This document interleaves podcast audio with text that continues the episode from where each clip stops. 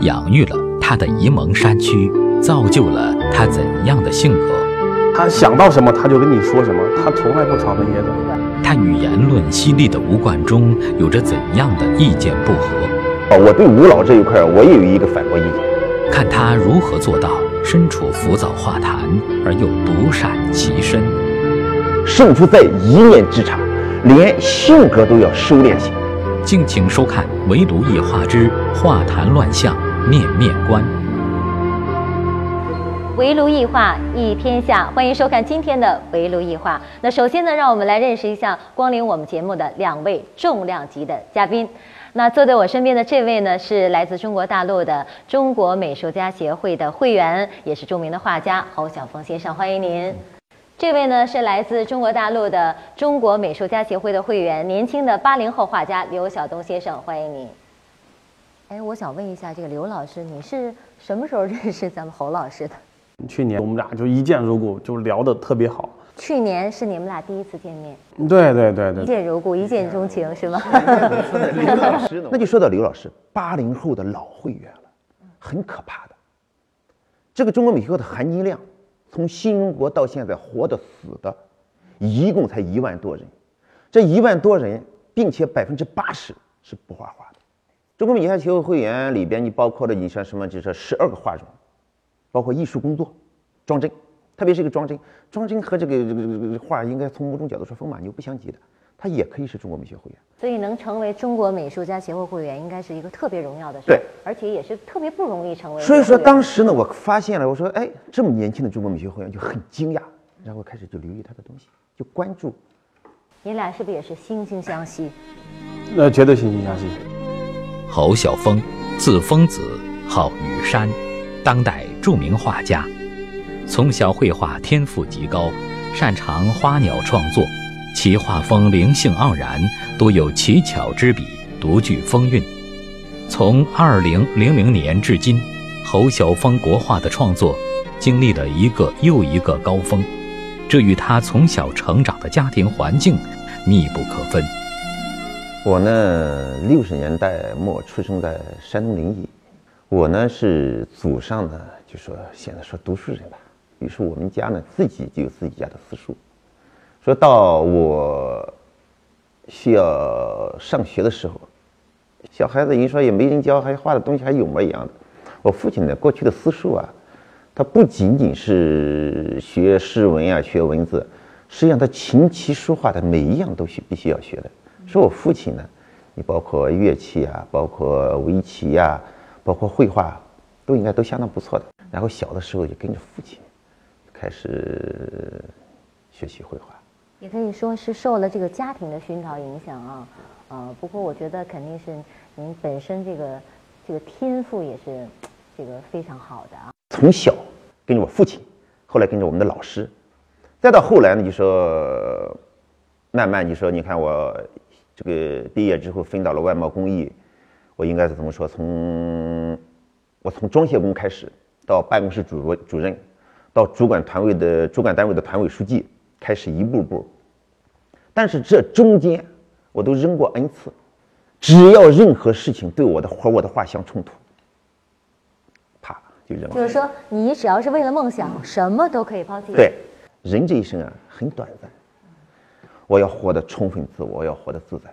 所以说，我的追求，那我认为什么最自在？绘画。但是有很多现实的问题啊！你要抛弃那么安逸的生活，你的未来又是前途未卜，那你当时怎么想？人一生应该怎么说呢？你看我们这个小的时候看一本书叫《钢铁怎样炼成的》，人到人了人了的时候，到了人到生命终结的时候，人都有一个回忆。人这一生不要让自己后悔，那不让让自己后悔，那一个那就是说人不要违背法律和道德，不要办。对不起自己良心的事情，那再一个就是你这一生到最后你想干的事情干了。说我的梦啊，就从小我的梦我就是画家。我经常和刘老师说一句话，我说如果给我一万次选择，我还是要当我的画家，我还是要走这条路。当年来北京的时候，我当时就是地方画院的院长，各方面应该挺安逸的。您觉得就和安逸的生活比起来，这个梦想真的那么重要吗？哎，一直这个梦一直圆不了这个梦。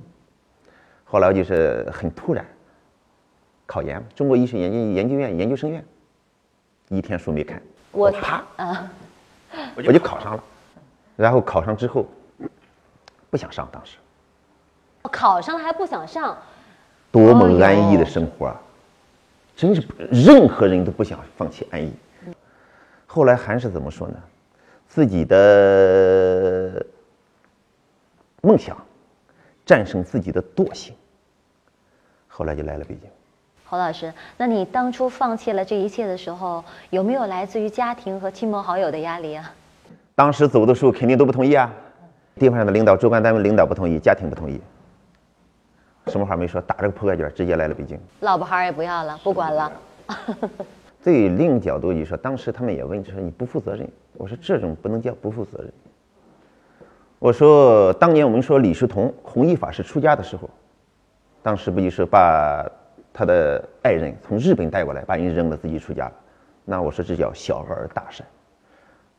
那所谓责任，那我这个责任，我认为我的责任是什么？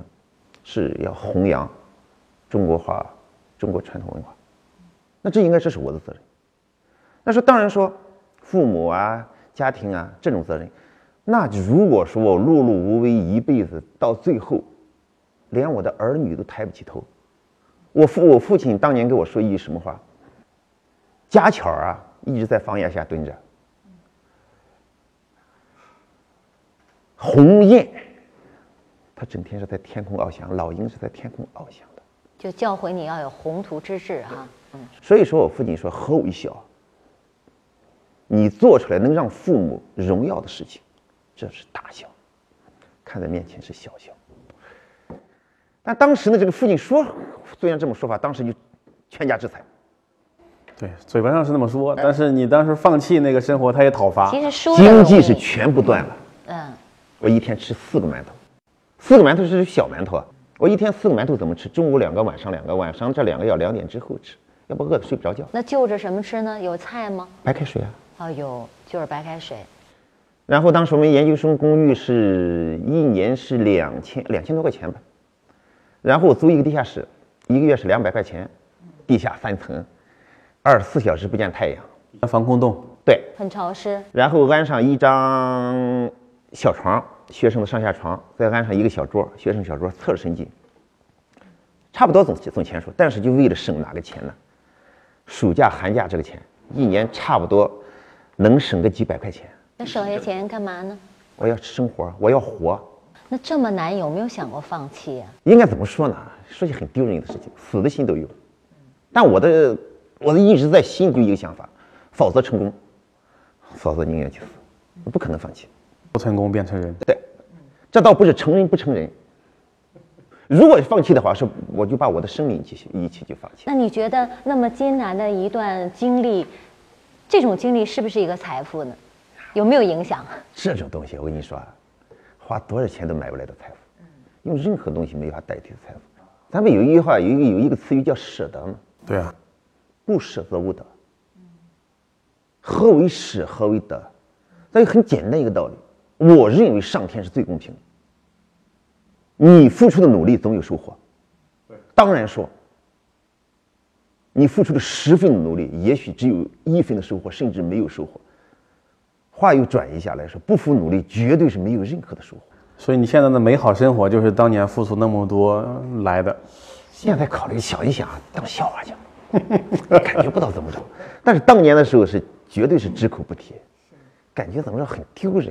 现在回头一看，好像觉得没什么，但是真正你身临其境面对那种窘境的时候，我觉得可能也不是一般人就能够挺过来的，能够坚持下来的。我当时很能装，其实每个成功的艺术家背后都有都都有一段，是每个成功艺术家背后都有一段很心酸的历程。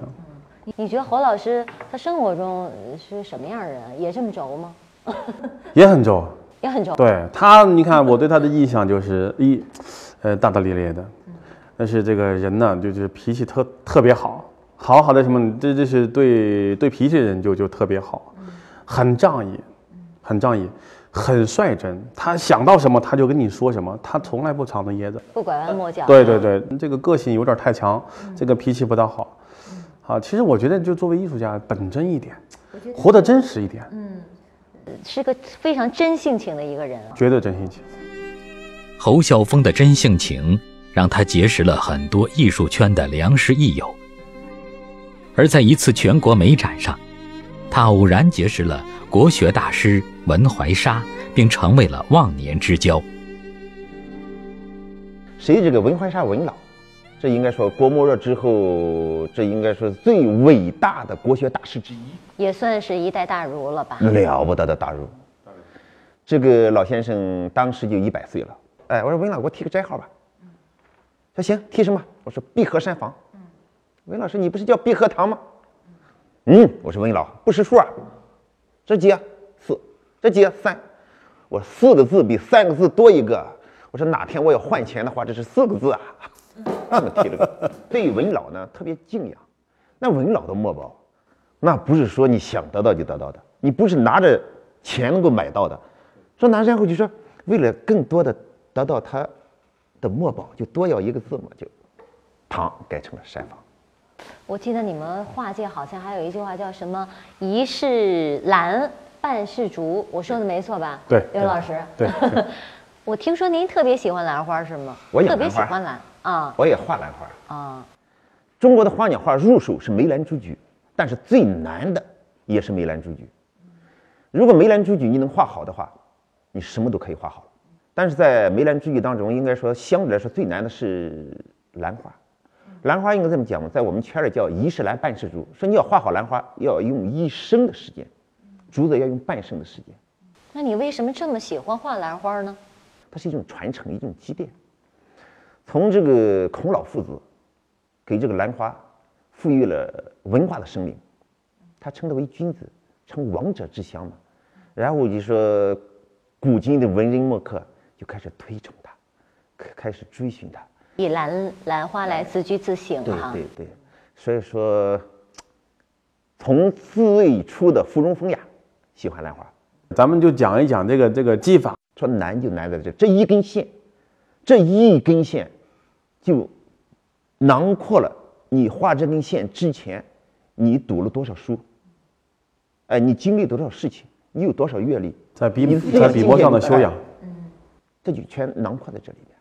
说一世兰半世竹，兰花往往怎么说呢？实际上我的兰花好像我到零六年，我的兰花才真正敢拿出来让人看，但并不代表画的多么好。你是对自己要求太严谨。您觉得就是这个画家喜欢兰花，一个是呃可以练就很多这种你们专业上这个功力，另外是不是从这个做人做事儿上，兰兰花这个东西它也寓意很深刻，是吧？兰花就说，你看，说到兰花，在中国传统文化当中，你看一个兰花，当然说梅兰竹菊都比君子，但兰花忒熟，就说你做人像兰一样。你兰花，咱就说从历朝历代这些文人墨客对兰花的赞赏，这个香气说是这个含而不露，呃，幽香阵阵等等等等的一切，他就说呢，像做人，做人一个道理。那您觉得现在这个文化人能做到这个境界的，是不是太少了？这也是一个时期，现在也是一个浮躁的时期。你看，比如说说到这个呃绘画，一谈就是大师，真正的都没闹明白何为大师。工匠、工艺的或者可以称大师，艺术家或者无称大师的。作为中国绘画史上近现代能称大师的，只有四个人。嗯，哪四个人？第一个是吴昌硕，第二个，嗯齐白石；第三个是潘连寿；第四个黄宾虹。嗯，大师呢，具备四个条件，必须才能称得上大师。第一是死，活着不成大师的，所谓盖棺定论。第二个怎么着？琴棋书画无所不能。艺术啊，绘画不简简单单的就是你这个笔端的这简简单单的描摹，它承载是中华民族几千年的传统文化，它承载是你一个人的修养、一个人的阅历、一个人综合素质。再一个，不敢说开宗立派，最起码前无古人，自己的风格特别鲜明。他就是个标杆儿。有自有自己的艺术符号，有自己的语言。他的自己符号是前边是没有的，然后再一个影响面特别大，还要有影响，有 N 波的人在学他，甚至几百年的都学他，就是影响一大波的人。再有一个，有相当多的学术专注做支撑，具备这四个条件才能成大师，否则没法成大师。今天在四个大师当中，那其中就有黄宾虹先生。黄宾虹先生是典型的一个代表。黄宾虹先生最初呢，这个早年的画这个浅绛山水，晚年呢基本上是以积墨为主。当然说有很多的时候，咱说是有一句话叫“塞翁失马，焉知非福”。黄宾虹成就黄宾虹，当然说他有相当的中国传统的文化，自己自己的笔墨功夫做支撑。当然说这离离开这些东西是不行的。晚年黄宾虹白内障，白内障呢，然后中国绘画有一种方方式呢叫积墨积墨法，对，然后他眼睛就看不很好了，然后积一点墨，因为他看不清啊，感觉不够，再积积再染染，积积染染。但是这种积染呢，是你表面看好像说一一片黑，但是里边它是有层次的，它就属于这种成功的画家，但是又不被别人认可的画家。黄宾虹当年的一个什么情况？我先把黄宾虹这一，他这个很好玩的一个事情，就是生命临结束的时候，我要我得临走了，我把这幅画我得托付给人呀。大艺术馆哪一个都没有要的，最后连小博物馆都不要。后来好像找找到了杭州的一个小的图书馆是吧？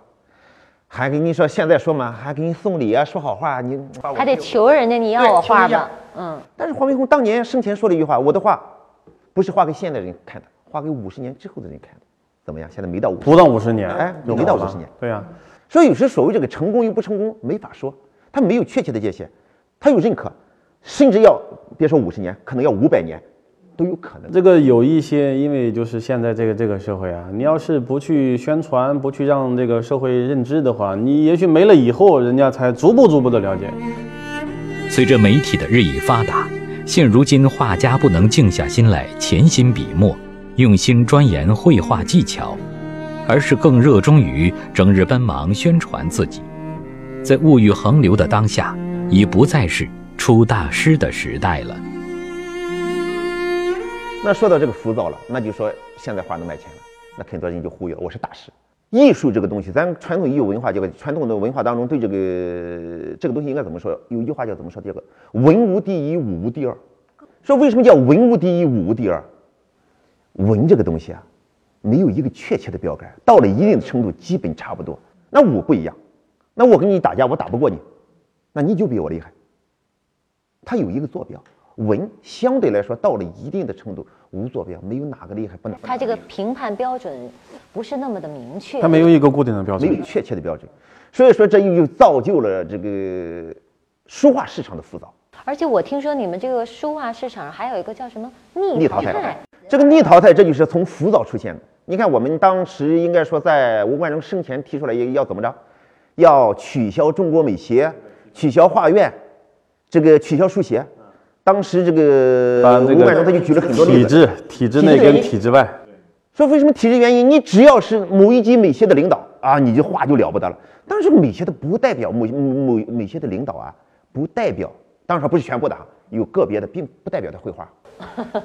但是这种体制呢，这个东西呢，和应该说体制没关系。说吴老，我对吴老这一块我也有一个反驳意见，和体制没有任何关系。这个应该说为什么没有任何关系的？中国画院的形成，从唐到宋，到宋就特别完善。对，宋代就有院体画，特别完善。那既然是一个传统、一个完善的东西，和你当不当什么领导？没关系，你即使取消了，你取消了一个中国美协，可能也出现了一个月亮美协。你取消了一个中国画院，可能取出现了一个火星画院，它还是要有的。这个纯粹取取取决于哪里呢？藏家跟它存在的形式没有太大的关系，嗯，和他没有关系。藏家，那就说来了一个人就买你的画，给你一千万，你你能不要吗？是，藏家，藏家就感觉到，哎，他是个领导，他是哪一级的领导？他的画就应该好，这源于哪里？源于怎么说？我们现在这个人呐，人的这个这个这个综合修养不够，这个和体质没有任何关系。刚才我们一直在聊别人，是在说别人是大师什么的啊。那咱们侯老师也很厉害，九二年就举办了自己的个人画展吧，对吧？好像九七年就开始获奖，而且一直一直在拿奖，直到二零零三年，对吗？九十年代连续获奖。然后到九十年代末，我沉了几年，沉了几年，然到然后又到两千年初又开始，又连续几年，然后又开始沉了几年。因为这怎么说呢？这个获奖从两个角度讲，一个角度讲是好事情，证明一下自己，满足一下自己的虚荣心；另一个角度，这个东西未必是个好事情。总拿奖会不会内心就膨胀了？对，我是第二不好的第二个情况就是这个情况，往往你你拿奖不代表你就怎么着了，你多高的水平了，只能说在这一批画当中，相对来说你是好的。对，你画的画画的挺好，在这一个这个一个。展览当中，相对来说是你是你是好的，但往往这种东西呢，往往呢有太多的花环，太多的掌声，容易让人迷失方向。嗯，那你怎么克服这种心态呀、那我不就是过一段时间我就沉下来一次。人不但有一句话说“人贵有自知之明”啊，哎，自己吃几碗干饭，自己还是明白的嘛。那您沉寂那几年都干嘛呀？说没事呢就怎么样？你看我喜欢养养花、养养鸟、养虫、养鱼、养龟，看看书，赏赏古玩。真养性是吧？其实这个画以外的功夫非常重要。最后，其实你说这个技法呀，大家大家伙儿这个这个年头谁不比谁聪明多少啊？到一定时候，因为技法都一样，就底子都差不多，最后拼的是什么？拼的就是画以外的东西。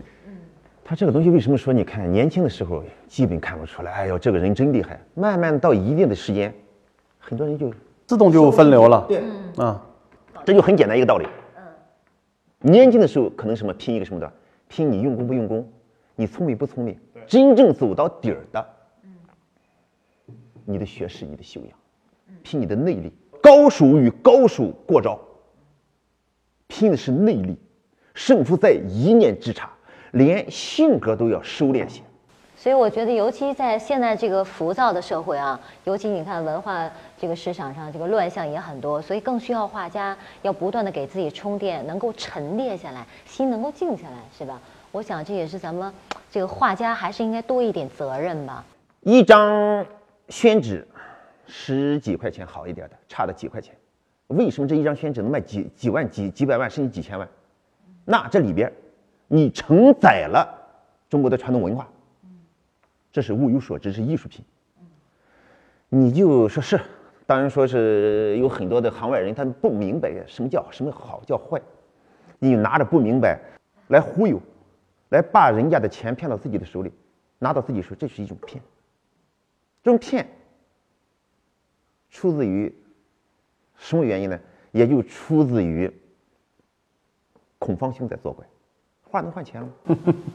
说但是这种东西往往都是昙花一现的东西，它不长远。一个真正的艺术家还是靠你的艺术水平来说话。艺术水平从哪体现？从你的综合修养，从你的传统文化，从你内心世界的进化来显现你的笔墨的劲力和刚性和润度。当然是很综合的东西，也不是一两句话能表现表现得出来。是，我觉得作为年轻的画家，我想我们身上也承载了很多这种责任啊。我觉得就是，既然从事了这个行业，我觉得还是把自己东西做好，对得起我的收藏家，对得起自己，对自己有个交代。这个东西，这个应该是一个共性。一个真正的艺术家，这个画呢，你说我每一张画都是我用心来创作出来的，肯定我们爱它。我们这种爱就像什么？就像一个父亲爱一个女儿一样。女儿到了一定年龄不出嫁，父母急得难受。哎，见了朋友，哎，给我女儿找个婆家吧，怎么怎么着？但真正到女儿出嫁的时候，父母都很难受。说我们艺术品，当我们真正往外走的时候，就是换钱的时候，实际上我们叫嫁女，就像嫁自己的女儿一样。但是从另一个角度讲呢，你说我们作为画家不卖画靠什么吃饭？对呀、你说卖的话，真不卖没钱，内心的哎，当话与钱交换的这一刹那间，嗯，不管是什么情况，不管我有钱还是没钱，我哪怕现在正在等着这一笔钱买米下锅，你这个买我画的人说，呃我我不买，把画退给你，那我们那时候是绝对是最高兴的时候。嗯，基本上很多的时候，藏家都明白这个道理。只要谈好了说要卖的话，他肯定不再说第二句话，只要一说绝对是不卖。我们那时候就发自内心的是不想卖。为啥不想卖？当女儿要出嫁的时候，父母这种痛，我养这么大，我不舍得，到了别人的手里了，他拿着当自己的孩子，这每一张作品啊，都是付出了自己的心血。说你你想一想，说你的孩子是到了一定年龄，肯定这个孩子要离开的父母，要自己要再建立一个家庭，要生活，但是你内心你肯定有失落感，你肯定有一种痛感。哎呀，我从小你看养这么大，真是百感交集的感觉啊！哎，我特写我我不大明白，就比如说你们在卖画的时候挑买家吗？挑，也挑。对。哎，会不会有那种情况？哎，这个出价虽然高，哎，我就不想卖你，我就偏给这出价低的，因为我就跟你对路子。都是有过的。真有啊？都是有过的。那我还是一个道理了。不管是我们任何一个的女儿出嫁，你是说这个人他家家庭这个条件特别好，然后不一定能够特别爱你的女儿，还是这一个人家庭条件一般，然后拿回去你的女儿到他们家，他们特别珍惜，特别呵护她，你把女儿嫁给谁？所以你还希望能够找到一个真正懂你画的，嗯。那实际上每一幅画都是我们的心血，对，都是我们的心血，都像我们的孩子一样。今天和二位老师聊了这么多，我特别开心，而且呢，呃，也是受益匪浅啊。我觉得一个艺术家，呃，要想真正的对得起自己的艺术作品，首先要倾听于自己内心的这种声音，而且呢，要对艺术有一个执着的追求，呃，不要成为艺术市场的奴隶。我想这样才是对自己的艺术人生和艺术生涯负责。好了，非常感谢观众收看我们这期的节目，也感谢二位老师的光临。我们下期节目再见。